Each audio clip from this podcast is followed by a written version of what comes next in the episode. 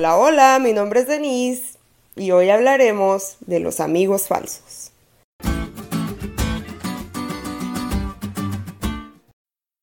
En una clase de inglés nos presentaron una figura importante que debemos cuidar al momento de interpretar, the false friends, y para los que no entendieron, los amigos falsos. Cuando yo oí eso pensé que se trataría de aquella amiga que habló mal de mí mientras yo no estaba, pero no iba por ahí. En cuestión de interpretación, el término false friends se refiere a cosas que a simple vista o a simple oído parecen una cosa, pero en realidad tienen un significado distinto cuando lo traduces. Por ejemplo, actually, los que hablamos español y apenas estamos aprendiendo inglés seguro pensaríamos que significa actualmente, pero en realidad no. Actually quiere decir algo así como en realidad o de hecho. Otra muy buena es grocery. Por nada del mundo la uses para referirte a la palabra grosería. Grocery es una tienda de comestibles. Nosotros estamos familiarizados con el castellano y pues por eso es muy común que nos confundamos, ya que suenan muy similar. Y no creas que con la Biblia pasa distinto.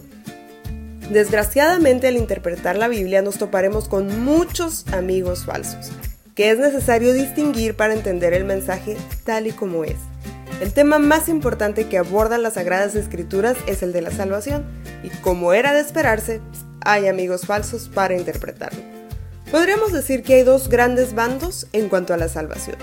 Por un lado tenemos a los que afirman que la salvación es por la fe, pero confían en sus obras, y otros que defienden la salvación por medio de la fe, pero olvidan sus obras. Los primeros no faltan un solo sábado a la iglesia.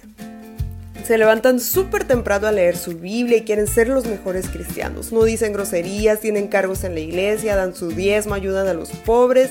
Buscan ser un cristiano ejemplar a toda costa, porque solo así obtendrán la vida eterna.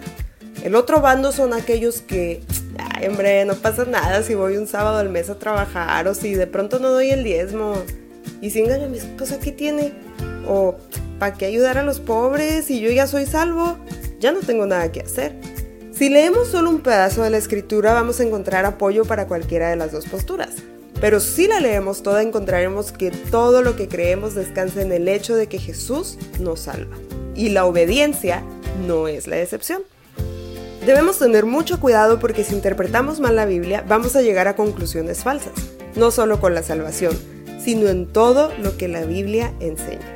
Y quiero terminar como termina la lección. Después de todo, si tenemos un mensaje para dar al mundo, pero estamos confundidos sobre el significado del mensaje, ¿con qué eficiencia podremos presentar ese mensaje a quienes necesitan oírlo?